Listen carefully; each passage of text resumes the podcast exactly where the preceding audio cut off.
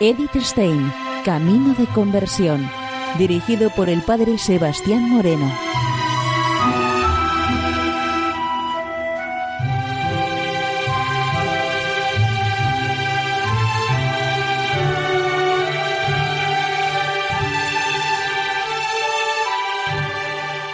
Muy buenos días, Nord de Dios. Seguimos conociendo a Edith Stein, Camino de Conversión. Y en esta emisión de hoy vamos a continuar con el escrito que dejábamos la semana pasada, Amor con Amor. Nos comenta Edith Stein lo siguiente. Quien ama se apresura a hacer algo por el amado. Teresa, que ya de niña mostraba su osadía resoluta y su amor y agradecimiento por medio de las obras. Como monja en un convento contemplativo, parecía imposibilitada para realizar cualquier actividad externa. Así decidió hacer lo que podía, santificándose a sí misma. Con permiso de su confesor, el padre Álvarez, y de su superior en la orden, emitió voto de hacer en todo lo que a Dios más agradara. Para evitar dudas e inseguridades sobre qué sería lo más perfecto consultaba siempre con el confesor. Pero a un alma tan abrasada de amor no la bastaba la propia salvación y alegrar al Señor con una vida más perfecta. Un día fue plantada de pies en el infierno mediante una visión horripilante.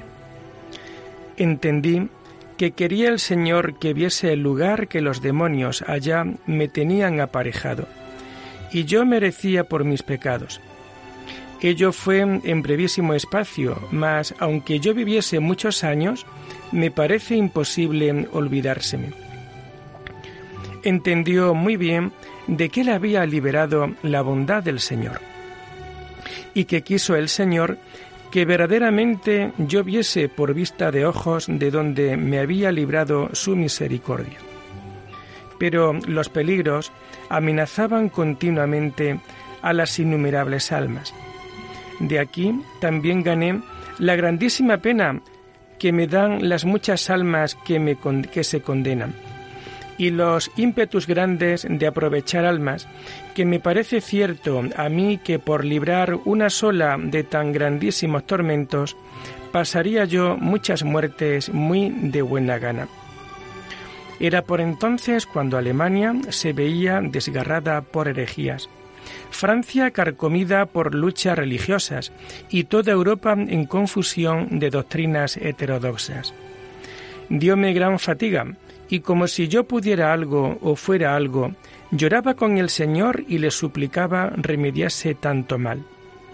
Parecíame que mil vidas pusiera yo para remedio de una alma de las muchas que allí se perdían y como me vi mujer y ruin e imposibilitada de aprovechar en lo que yo quisiera en el servicio del Señor, en medio de estas reflexiones brotó la idea de romper las trabas de la regla mitigada del convento donde vivía e imitar a los santos que la habían precedido viviendo en soledad, descansando por completo en Dios.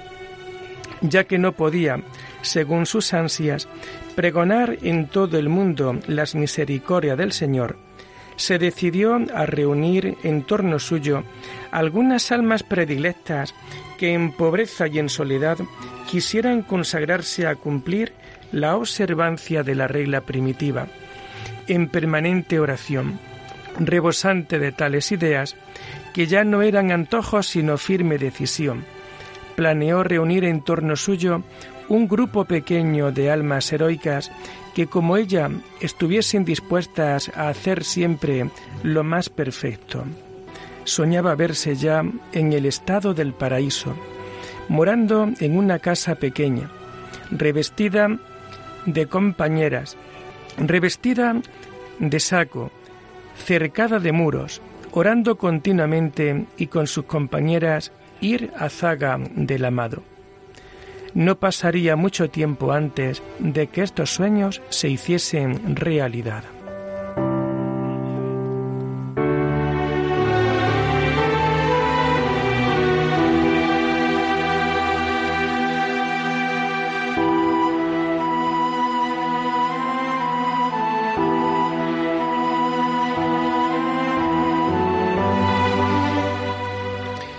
Nos comenta Eddie Stein lo siguiente. Un pequeño grupo de monjas y amigas seglares que se juntaron en el convento de la Encarnación con motivo de la fiesta de Nuestra Señora del Carmen el 16 de julio de 1560 se hablaba de los inconvenientes que había para llevar una vida de oración en un convento de tantas monjas y de tan frecuentes visitas. María de Ocampo, familiar de la santa y mujer de mucha belleza, lanzó la idea de fundar un convento donde se pudiera imitar a los ermitaños del Carmelo, y con toda seriedad ofreció para este fin su misma dote. Al día siguiente, Santa Teresa dio parte de esta conversación a su amiga y confidente, doña Guiomar de Ulloa, una joven viuda que, como ella, llevaba una vida de oración bajo la rígida tutela del padre Álvarez.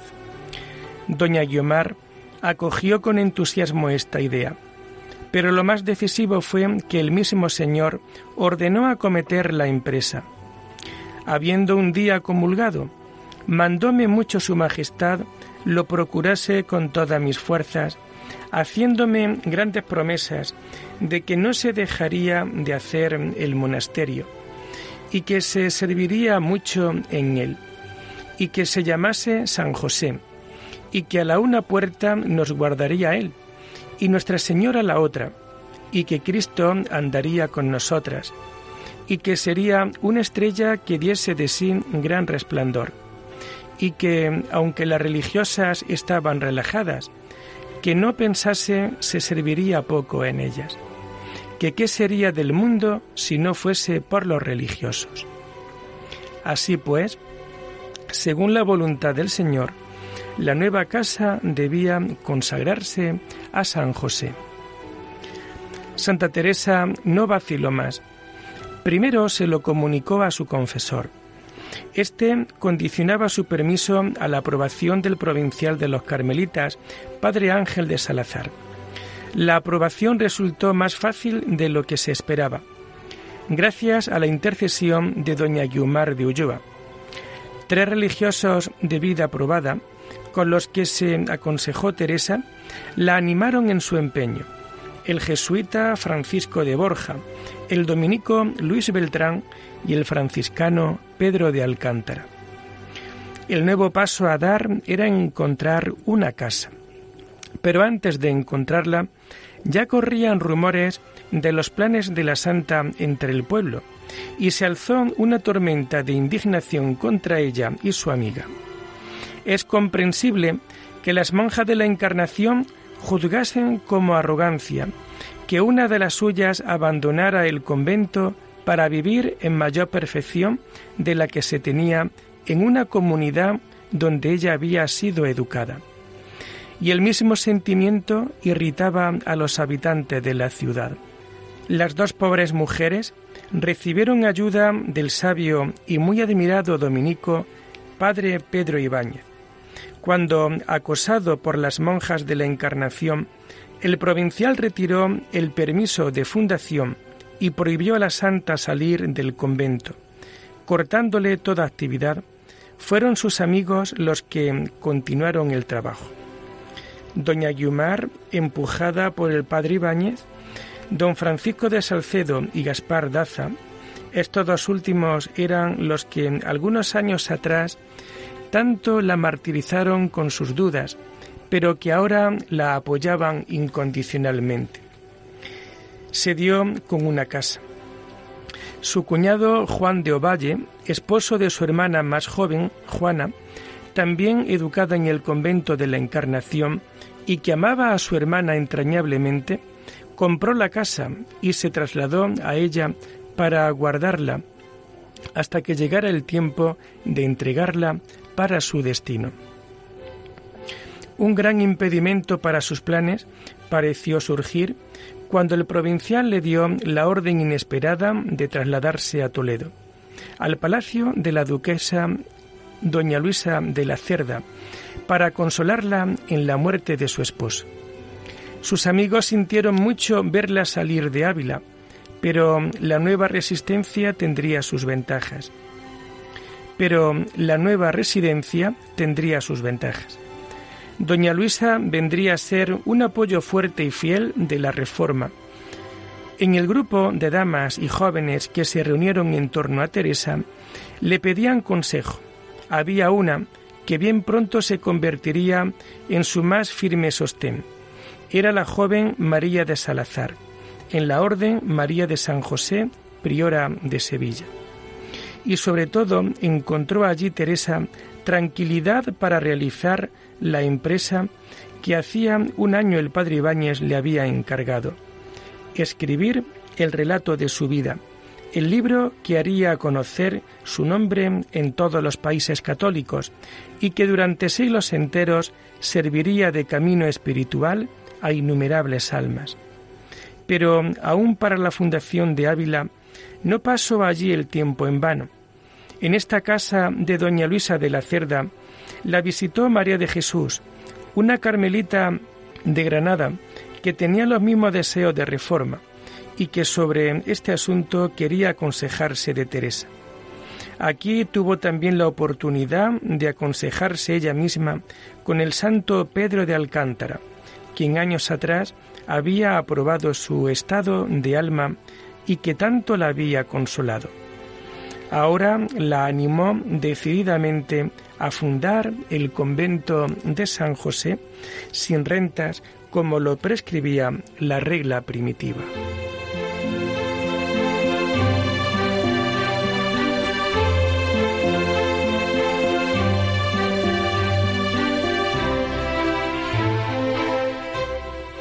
Después de seis meses de ausencia, pudo por fin volver Teresa a Ávila en junio de 1562. Una sorpresa agradable la esperaba allí el día de su llegada. El breve pontificio que otorgaba el permiso para que doña Guiumar y su madre fundasen un convento de carmelitas según la regla primitiva, bajo la jurisdicción del obispo diocesano. Con los mismos derechos que los demás conventos de la orden y prohibiendo que nadie lo estorbara. El nombre de Teresa no aparecía en el rescripto. Por disposición divina se encontraba también en Ávila el santo Pedro de Alcántara, por última vez ya que poco después murió. Gracias a su esfuerzo se consiguió ganar para la reforma al obispo de Ávila, don Álvaro de Mendoza. Este se convirtió desde entonces en el más celoso promotor de la reforma. Gracias a la enfermedad de su cuñado Juan de Ovalle, consiguió Teresa permiso del provincial para atenderle en su casa, el futuro convento. Allí pudo controlar personalmente los trabajos de la obra. Cuando los albañiles habían acabado de arreglar la casa, sanó también el enfermo y la casa pudo transformarse en convento. Y ahora faltaba lo principal, dar con las piedras vivas para la nueva fundación. Con cuatro postulantes contaba ya, de las que la Santa Madre escribe, pues fue para mí como estar en una gloria, que se remediaron cuatro huérfanas pobres, porque no se tomaban con dote, y grande sierva de Dios, que esto se pretendió al principio, que entrasen personas que con su ejemplo fuesen fundamento para en que se pudiesen el intento que llevábamos en mucha perfección y oración efectuar. Que estas eran mis ansias. El 24 de agosto, fiesta de San Bartolomé, llegaron las cuatro carmelitas primeras de la Reforma al pequeño convento donde esperaba Teresa. También se encontraban allí los amigos que habían ayudado a la fundación. Por orden del obispo de Ávila, celebró la primera misa don Gaspar de Daza y expuso el Santísimo Sacramento en la pequeña capilla. Con este acto se había implantado la primera fundación. Teresa dio el hábito a las primeras carmelitas descalzas, hábito y escapulario de burda tela marrón un manto blanco, toca de lino y el velo blanco de novicias. Rebosante de alegría, quedaron las cuatro novicias con Teresa cuando se marcharon los visitantes. Pero aquella paz no fue muy duradera. La noticia de la nueva fundación se extendió rápidamente por la ciudad. Los que se oponían provocaron un tumulto entre los habitantes. Un nuevo convento sin renta había de consumir por necesidad la limosna de los pobres. La priora de la Encarnación, acosada por las hermanas, dio a Teresa la orden de volver inmediatamente a su convento. La santa obedeció sin demora. Dejó a las cuatro novicias bajo la dirección de la de más edad, Úrsula de todos los santos, encomendándolas a su patrón San José. El 26 de agosto juntáronse algunos de los regidores y corregidor del cabildo, y todos juntos dijeron que en ninguna manera se habían de consentir. Y el corregidor en persona llevó la, la resolución al recién fundado convento de San José. Pero las jóvenes hijas de Teresa no se dejaron intimidar. Contestaron a través de las rejas cuando las amenazaron con sacarlas a la fuerza. Pueden usar violencia, pero tengan en cuenta que tal acto tiene aquí en la tierra un juez, Su Majestad Felipe II, y en el cielo otro juez a quien deben temer más, el Dios Todopoderoso, el juez de los oprimidos. El corregidor se alejó sin haber conseguido su propósito y convocó para el día siguiente una reunión más amplia. Consiguió una mayoría que le secundaba cuando pidió la palabra un padre dominico. Era nada menos que el padre Báñez, que casualmente se encontraba en Ávila, al que todos admiraban por su erudición. No conocía a Teresa, pero su amor a la justicia le hizo defensor de la buena causa. Oído su discurso, se disolvió la asamblea y el convento fue salvado, pero duraron muchos los meses de tratos y esfuerzos sacrificados de los amigos hasta quitar todos los obstáculos. Por fin, el 5 de diciembre de 1562, dio el provincial a Teresa el permiso de juntarse con sus amigas y hasta le permitió llevar consigo otras cuatro monjas del convento de la Encarnación llena de agradecimiento hacia el Señor, se consagró de nuevo y consagró al servicio de Dios toda su pequeña familia religiosa. Vistió el rudo hábito de la Reforma y cambió sus zapatos por alpargatas áspera de esparto. Al mismo tiempo renunció a su nombre de familia como señal de renuncia a todo rango y prestigio en el mundo y escogió un título noble de origen eclesial. Desde entonces, Teresa de Ahumada se convirtió en Teresa de Jesús.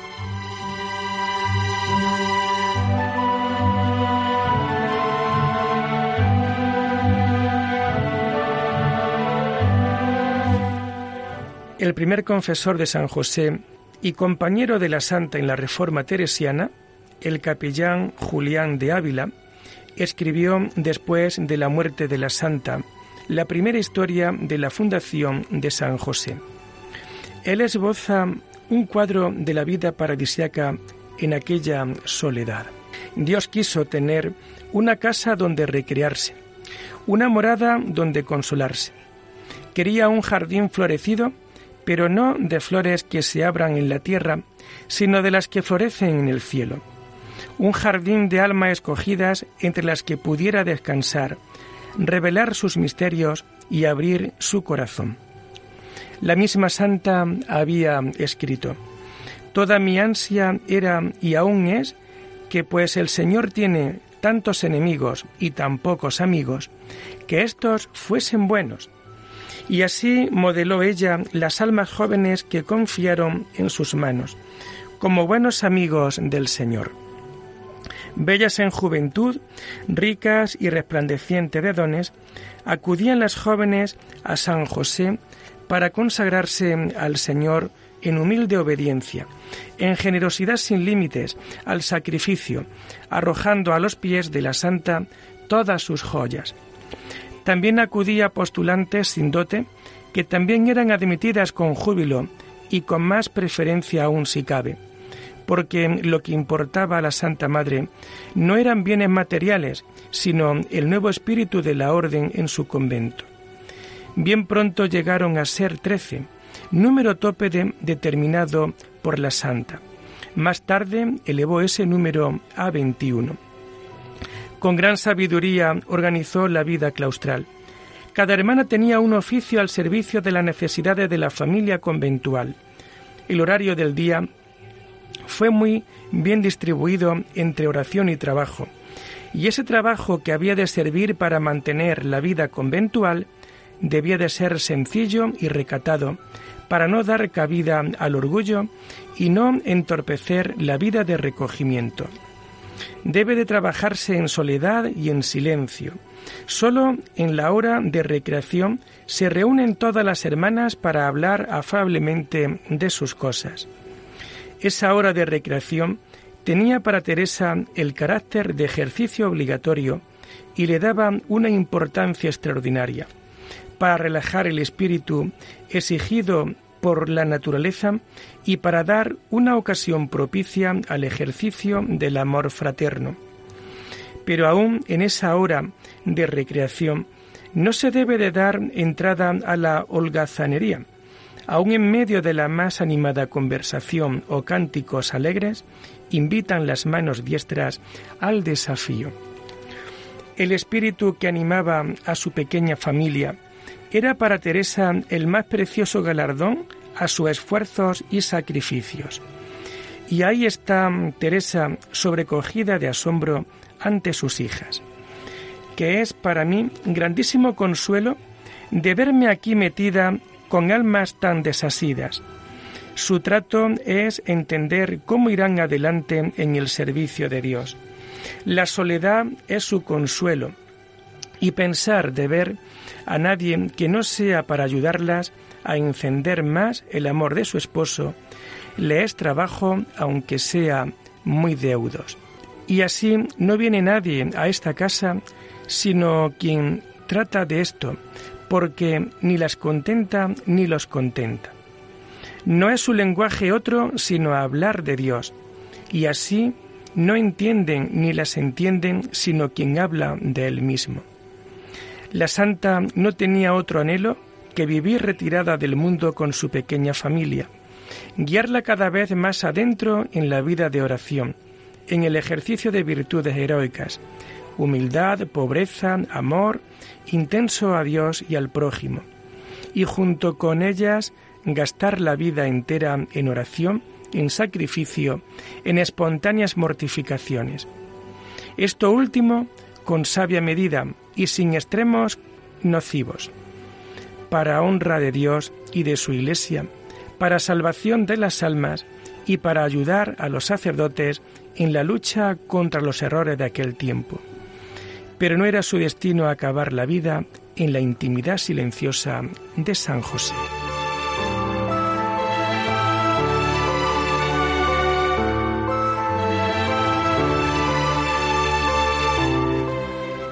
Y lo dejamos aquí por hoy, invitándoles a seguir profundizando en la vida y en el mensaje de Edith Stein. Hasta la próxima semana. Muy buenos días en el Señor.